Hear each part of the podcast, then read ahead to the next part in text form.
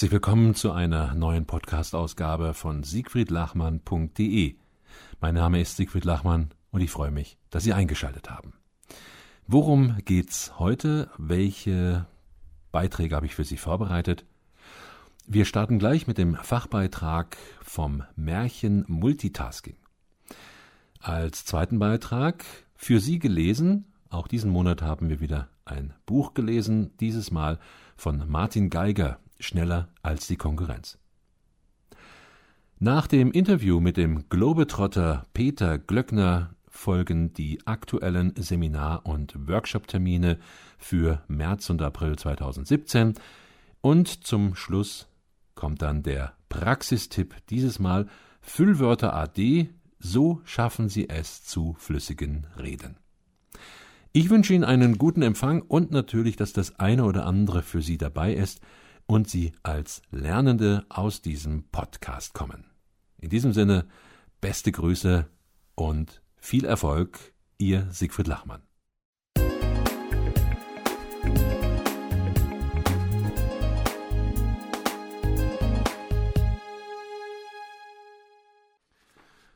Fachbeitrag Das Märchen vom schönen Multitasking. Die ersten PCs, die ich in den 80er und 90er Jahren besorgte, hatten den Rechnern heute gegenüber erhebliche Nachteile. Zu teuer und zu langsam. Doch sei's drum, wichtig war doch, dass auch ich endlich in der Neuzeit angekommen war. Endlich würde alles schneller laufen. Mehrere Arbeiten konnten gleichzeitig abgearbeitet werden.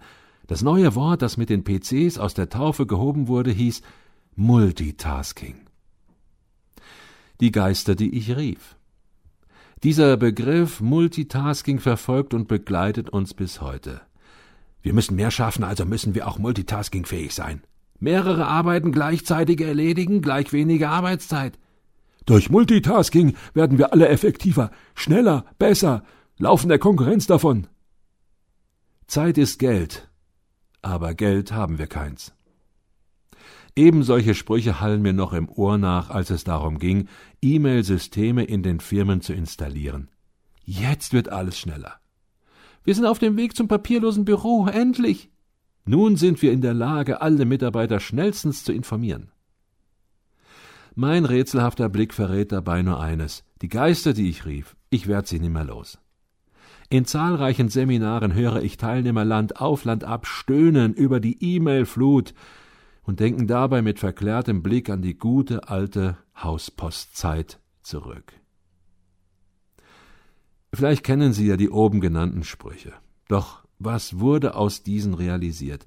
Wir bearbeiten Mails in Besprechungen, fahren Auto, während wir telefonieren, und daheim rührt die Hausfrau den Teig für den Kuchen, während sie das Baby im Arm hält und gleichzeitig mit der Freundin telefoniert.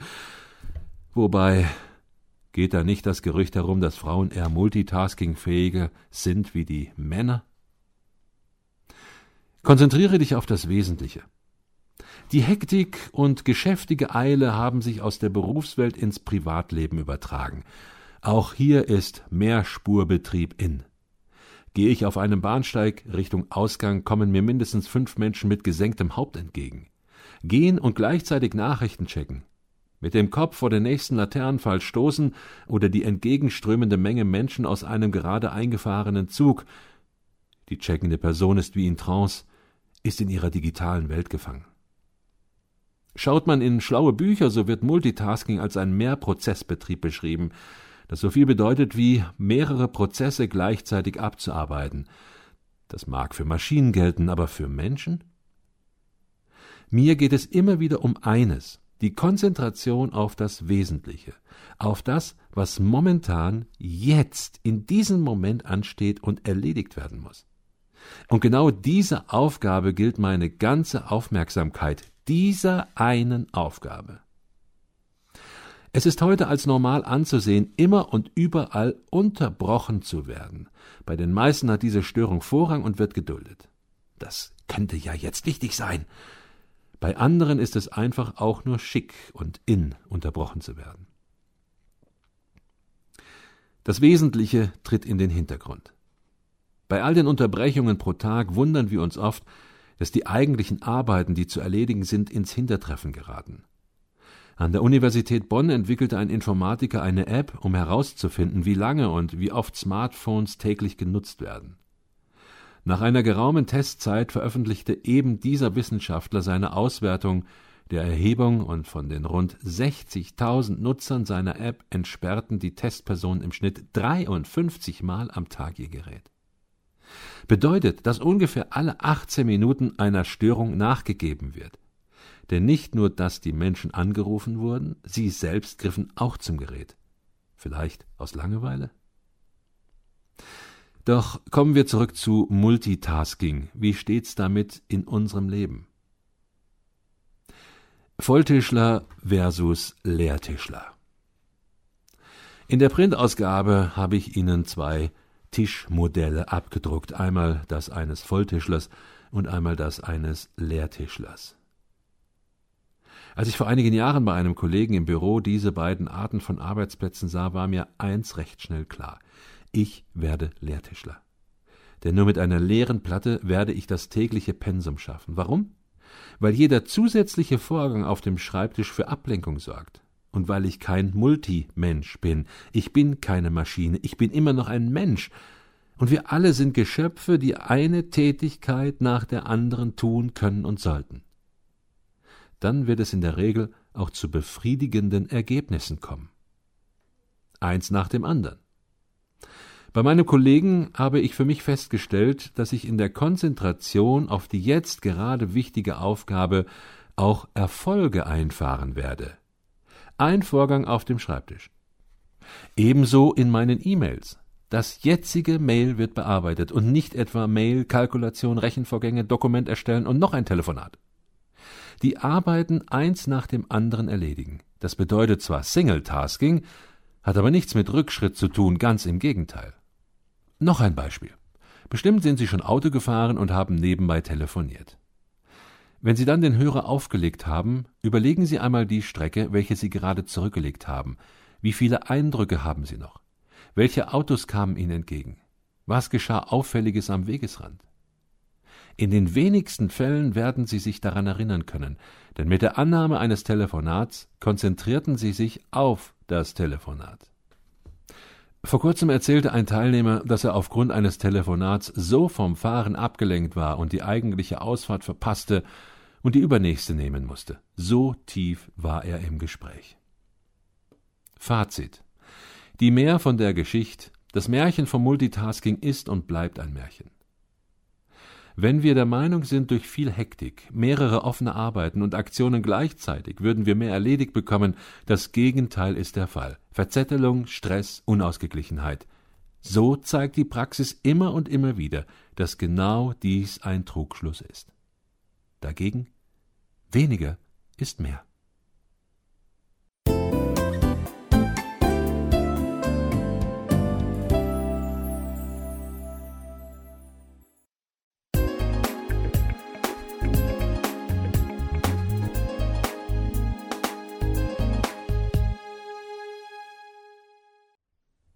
Für Sie gelesen Martin Geiger Schneller als die Konkurrenz.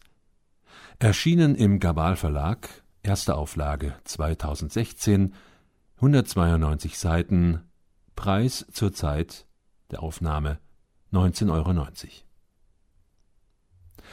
Geschwindigkeit damals und heute.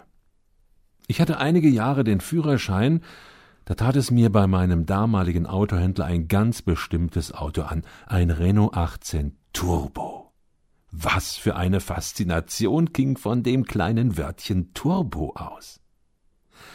Angebracht war es in einer leichten Kursivschrift auf dem vorderen Haubengrill und im Heck. Vereinte dieser Begriff doch Schnelligkeit und Macht einer der ganz Schnellen auf dem Highway zu sein und andere hinter mir zu lassen. Doch ich fuhr ihn nicht lange, denn mit der plötzlichen Veränderung des Tempos von einem Renault 4 zu dieser Rakete lagen nicht nur Welten. Ich ging an meine Grenzen, war wie in einem Rausch, ich wurde waghalsig und fuhr viel zu oft, viel zu riskant. Gott sei Dank gab es auch damals schon Schutzengel. Es passierte nie etwas. Heute betrifft das Thema Geschwindigkeit nicht nur die Fortbewegung zu Luft, Straße oder Schiene. Wir alle haben uns verändert, denn wer nicht mit der Zeit geht, geht ja bekanntlich mit der Zeit. Schneller, höher, weiter, so wird das heute gelebt und verlangt. Doch macht es uns wirklich glücklich? Vor Jahren las ich das Sprichwort Die Eile ist des Teufels Bote. Das Thema ist aktuell. Und da hat es mich sehr gefreut, vom Produktivitätsexperten Martin Geiger dieses Buch im Regal meines Buchhändlers zu sehen. Klasse, dass sich jemand dieses Thema auf die Fahne schreibt. Ist es doch hochaktuell und betrifft die meisten von uns. 14 Kapitel versehen mit Überschriften aus dem Rennsport, das Vorwort von Michael Rummenigge, ein ausführliches Stichwort und Literaturverzeichnis runden das Werk ab. Setup. Im ersten Überkapitel Setup klärt Geiger zunächst einmal auf. Was hat es mit der Geschwindigkeit auf sich? Wie kam es dazu? Wie sind wir dazu gekommen? Und er rechnet mutig mit so mancher Theorie wie beispielsweise der Work-Life-Balance ab. Sehr dankbar bin ich hier auch für den Punkt auf Kollisionskurs, Grenzen und Gefahren der Geschwindigkeit.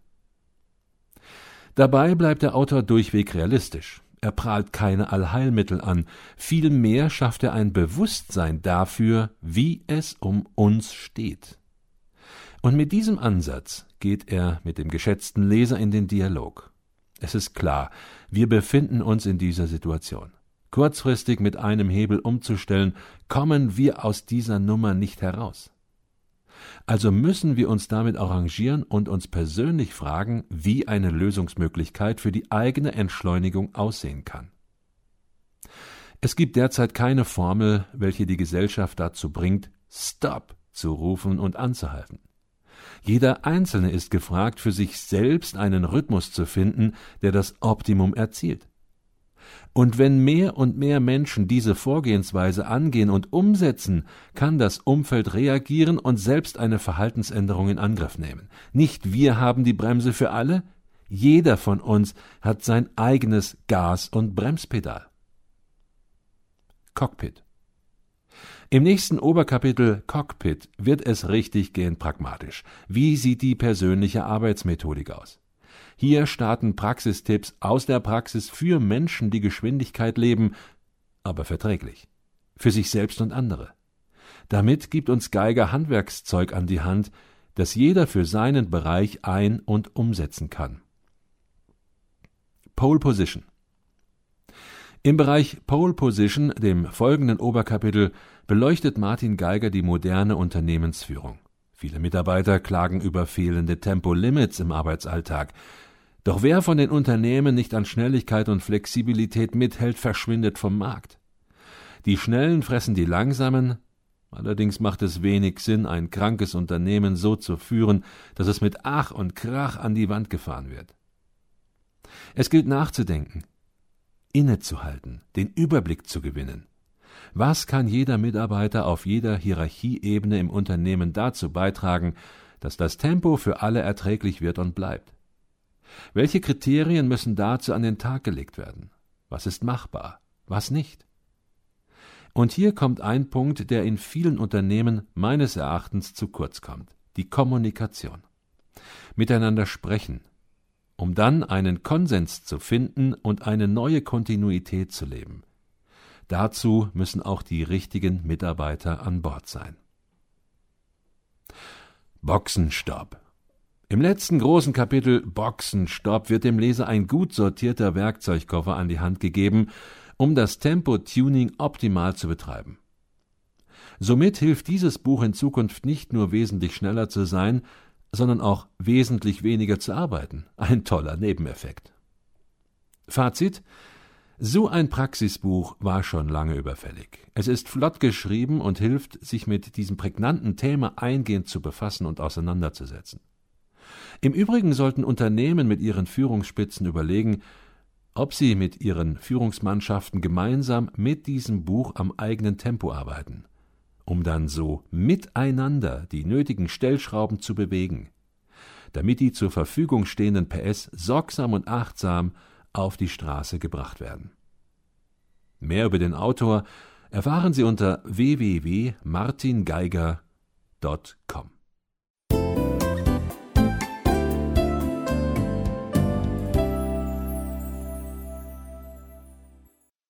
Liebe Zuhörerinnen und liebe Zuhörer, für meinen Podcast suche ich ja immer wieder interessante Menschen.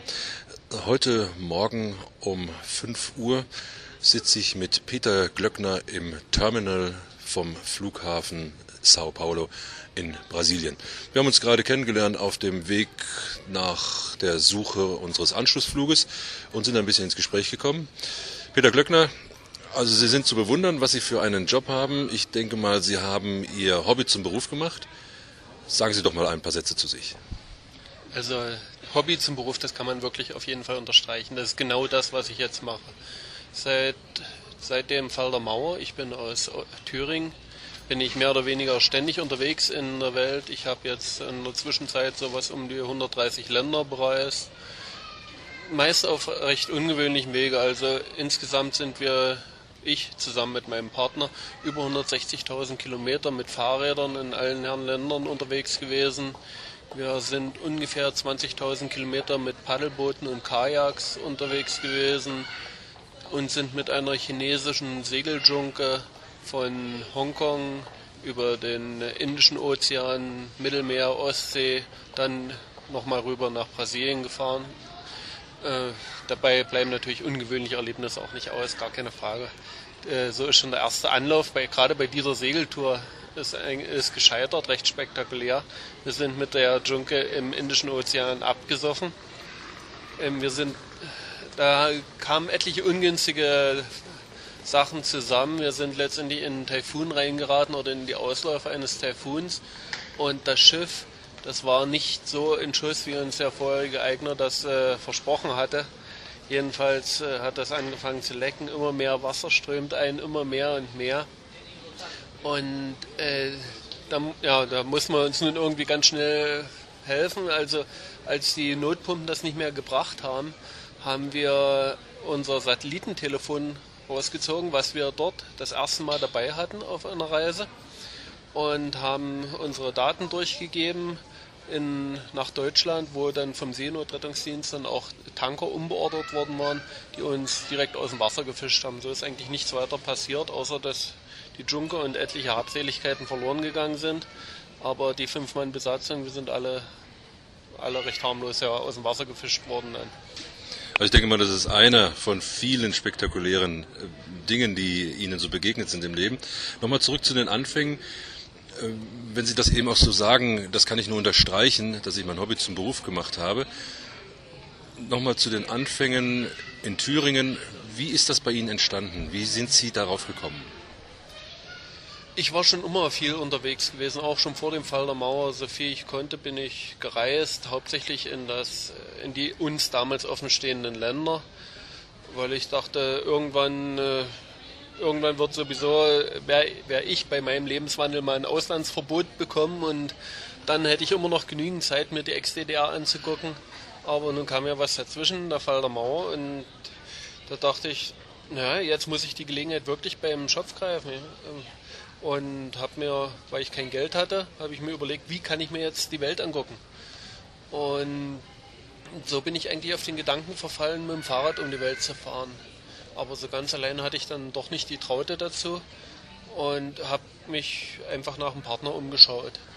Aber alle meine Freunde, die hatten irgendwelche anderen Versprechungen von der Einheit sich gemacht. Die wollten, wollte jedenfalls keiner mitkommen. Bis dann einer zu mir sagte, du, Peter, ich kenne jemanden in, äh, in Saalfeld, der hat haargenau dasselbe vor wie du. Tut euch doch einfach zusammen. Und so habe ich Axel, äh, Axel Brümmer, meinen Partner, kontaktiert. Wir haben die Pläne verglichen, die stimmten relativ gut überein. Geld hat er genauso wenig gehabt wie ich. Also dachte ich, ja, passen wir zusammen und schauen wir mal, was dabei rauskommt, wenn wir losfahren. Und was dabei rausgekommen ist, das konnten wir damals nicht wissen. Die Weltreise, die wir angegangen sind, hat über fünf Jahre gedauert. Aber so richtig nach Hause gekommen sind wir seitdem immer noch nicht. Also das heißt, wir sind immer und immer wieder unterwegs, brechen auf zu neuen Touren, so wie auch jetzt gerade im Moment. Wenn man mehr über Sie und Ihren Partner erfahren möchte, gibt es da eine Anlaufadresse im Internet? Ähm, mein Partner und ich, wir haben die Homepage weltsichten.de, also Weltsichten, äh, so wie wir auch unser erstes Buch genannt haben, das Buch über die Weltumradlung eben. Und wir machen aber auch im gesamten deutschsprachigen Raum im Winter Vorträge, Dia-Vorträge, Shows, Buchlesungen. Wir sind also, selbst wenn wir mal in Deutschland sein sollten, sind wir auch dann immer wieder unterwegs. Herr Glöckner, ich danke Ihnen ganz, ganz herzlich für dieses Gespräch und für Sie, meine Damen und Herren, gilt natürlich, wenn Sie mehr von diesem Menschen oder von seinem Partner wissen möchten, schauen Sie bitte auf www.weltsichten.de und ja, dann schauen Sie mal, was da so alles passiert ist. Ihnen weiterhin gute Reisen, gute Ziele und kommen Sie immer wieder gesund nach Hause zu Ihren Lieben zurück. Vielen Dank.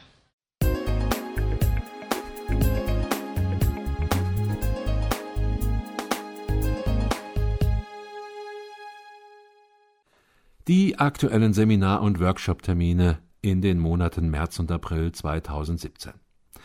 Das Seminar Begeisternde Rhetorik, frei und überzeugend sprechen, unser Grundseminar.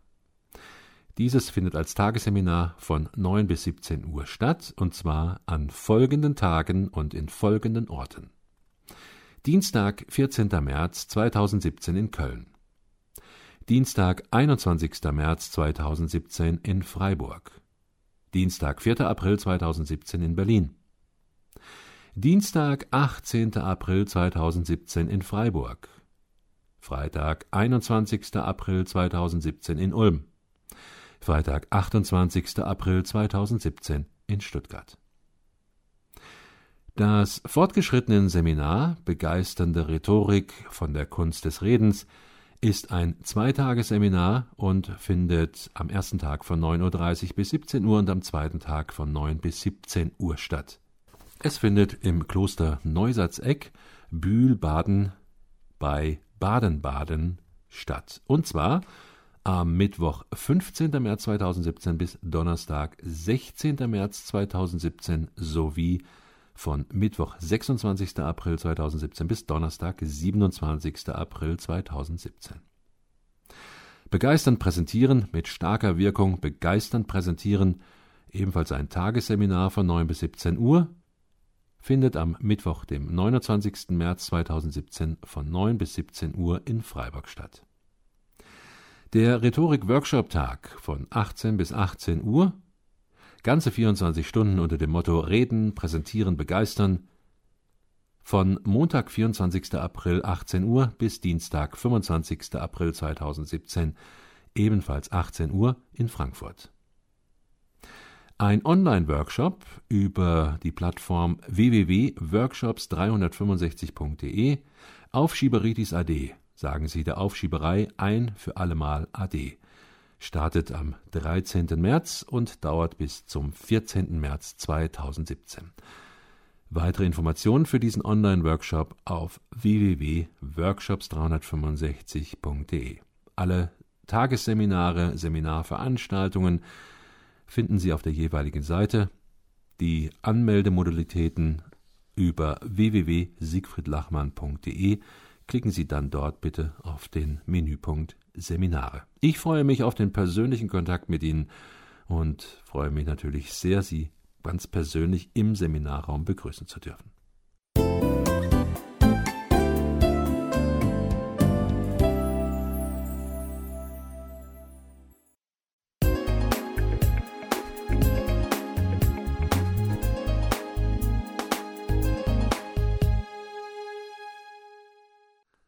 Der Praxistipp in dieser Ausgabe Füllwörter AD, so schaffen Sie es zu flüssigen Reden. Worum geht es? Liebe Hörerinnen und liebe Hörer meines Praxistipps. Immer wieder beobachte ich Menschen, die vor Gruppen stehen und es ihren Zuhörern nicht einfach machen. Der Vortrag glänzt vor unzähligen Fühlwörtern wie äh und eigentlich und so weiter. Doch die redende Person scheint davon nichts mitzubekommen. Unmerklich leidet die Qualität der gut gemeinten Rede. Das Gesagte verkommt immer mehr zu einem Gestammel, die Konzentration verlässt einen Teil des Publikums, der Raum leert sich bis zu einem Drittel, die Nervosität des Vortragenden steigt, mehr Unsicherheit macht sich breit, Hm, und dabei ist es möglich, genau dieses Manko der Äs und Eigentlichs zu bekämpfen. Es braucht halt Ausdauer, das geht nicht von heute auf morgen. Vielleicht erkennen Sie sich in der beschriebenen Situation wieder. Dann herzliche Einladung für die folgenden Ausführungen. Mit rhetorischen Grüßen, Ihr Siegfried Lachmann. Wie war es bisher? In Seminaren und Coachings stelle ich immer wieder fest, dass die Teilnehmer und Klienten kein Bewusstsein dafür haben, wie sie reden. Im vergangenen Jahr machte mich ein Teilnehmer auf genau das aufmerksam. Noch nie habe er ein solches Seminar wie das Grundseminar begeisternde Rhetorik von mir besucht. Und noch nie sei es ihm so sehr aufgefallen und bewusst geworden, wie er spricht. Noch erschreckender war für ihn die Tatsache zu erkennen, wie andere Menschen sprechen. Er bekam ein ganz neues Gefühl und Gespür für Sprache. Übrigens verzichtet er seit dem Seminar auf das Füllwort äh. Jeder von uns kennt bestimmt Boris Becker. War er nicht für uns alle König äh? Wie hat er sich von einem äh zum nächsten gehangelt? Das war einmal. Mittlerweile scheint er einen guten Lehrmeister gehabt zu haben, denn die Äs gehören bei ihm zur Vergangenheit. Es ist angenehm, Herrn Becker zuzuhören. Genau dieselbe Erfahrung werden Sie machen, wenn sich Ihre Sprache ändert und Sie flüssig sprechen, ohne die lästigen Bremsen der Füllwörter. Dazu noch eine Erfahrung aus einem meiner Seminare. Ein Teilnehmer schaffte es in einer zwei bis drei Minuten Übung auf 33 Äs. Als ich ihn darauf ansprach, meinte er nur, das kann nicht stimmen. Kurzerhand spielte ich ihm das Video ein, und er erschrak merkte, wie unvorteilhaft dieses Füllwort ankam. Bis zum Ende des Seminartages schaffte er es auf null S. Lösungsansätze. Doch wie ist es denn nun möglich, von den Äs zu lassen? Schalten Sie Ihre Videokamera oder Ihr Smartphone ein. Tun Sie sich einen Gefallen und nehmen diese Sequenz zu Kontrollzwecken auf. Nun nehmen Sie einen Text zur Hand, maximal eine halbe Seite, beginnen Sie ihn laut zu lesen. Videokamera läuft? Lesen Sie den Text laut, langsam und konzentriert vor. Wiederholen Sie diese Übung zweimal. Dann steigern Sie Ihr Sprechtempo. Zunächst allmählich, dann legen Sie einen Gang zu, fallen Sie dann wieder in Ihr normales Sprechtempo zurück. Jetzt legen Sie den Text zur Seite, versuchen Sie, den Inhalt des eben gelesenen Textes aus dem Kopf wiederzugeben. Dabei konzentrieren Sie sich darauf, die einzelnen Wörter zu verbinden. Musikalisch ausgedrückt nennt man dies im Legato-Stil. Legato bedeutet getragen, so dass Töne in einem Musikstück gebunden sind. Wenn Sie Noten lesen können, kennen Sie bestimmt den Bogen über den Noten. Das Sprechen im Legato-Stil wird Ihnen zu Beginn etwas Mühe kosten, doch lassen Sie nicht locker. Probieren Sie immer wieder die Wörter miteinander zu verbinden. Keine Pause machen oder zulassen und nochmals probieren. Und weiter. Ein Wort an das andere koppeln, keine Pause, legato, legato und nochmals probieren. Unwillkürlich wird sich bei Ihnen immer mehr und mehr der Wille herausbilden, aufkeimende Äs im Ansatz zu ersticken. Ideal ist es, dass Sie ein Aufnahmegerät haben laufen lassen. Sie werden erstaunt sein. Bereits nach wenigen Tagen der Anwendung dieser Übung werden Sie weitestgehend äh-frei sein. Und die anderen Füllwörter? Es gibt ja noch weitere Füllwörter. Die schaffen beim Publikum immer wieder den Eindruck der Unprofessionalität. Das Wörtchen eigentlich ist schon an gewissen Stellen passend, doch bei Aussagen wie eigentlich will ich abnehmen, darf man schon die Frage stellen, wollen Sie oder nicht? Manuela Säubert schreibt in ihrem Blog www.säubert-pr.de schon richtig. Füllwörter gehören zu den Stolpersteinen der deutschen Sprache auf dem Weg zu verständlichen, leicht lesbaren Texten. Streichen Sie diese Worte oder verwenden Sie diese sparsam. Oder kennen Sie Aussagen wie sage ich jetzt mal oder sage ich jetzt mal ganz ehrlich. Bei Nutzung der zweiten Aussage bedanke ich mich dafür, dass ich nicht belogen wurde. Wie können Sie den Füllwörtern begegnen, damit diese auf Dauer vermieden werden? Sie sollten sich darüber bewusst. Erstens. Diese vermieden werden. Erstens, Sie sollten sich darüber bewusst werden, welche Füllwörter Sie benutzen. Das können Sie, indem Sie sich selbst aufnehmen bzw. eine Person des Vertrauens hinzuziehen, Sie sprachlich zu beobachten. Zweitens. Das Aufnahmegerät und oder die Person Ihres Vertrauens soll Sie über die Qualität und Menge der benutzten Worte informieren. Drittens. Gemeinsam betreiben Sie Ursachenforschung. Woran liegt es, dass Sie diese Worte nutzen? An einem zu geringen Wortschatz oder zu viele falsche Medien? Viertens. Gehen Sie das Problem an. Werden Sie sich der störenden Begriffe klar. Setzen Sie diese auf eine schwarze Liste. Außerdem versuchen Sie Ihren Wortschatz zu optimieren. Fünftens. Beginnen Sie langsames Sprechen zu üben und Pausen einzubauen. Pausen sind wie das Salz in der Suppe. Sechstens. Wie alles andere auch. Üben, üben, üben und immer wieder Testvorträge vor der Kamera und einem Testpublikum halten. Ich wünsche Ihnen auf diesem Weg viel Erfolg. Ihr Siegfried Lachmann.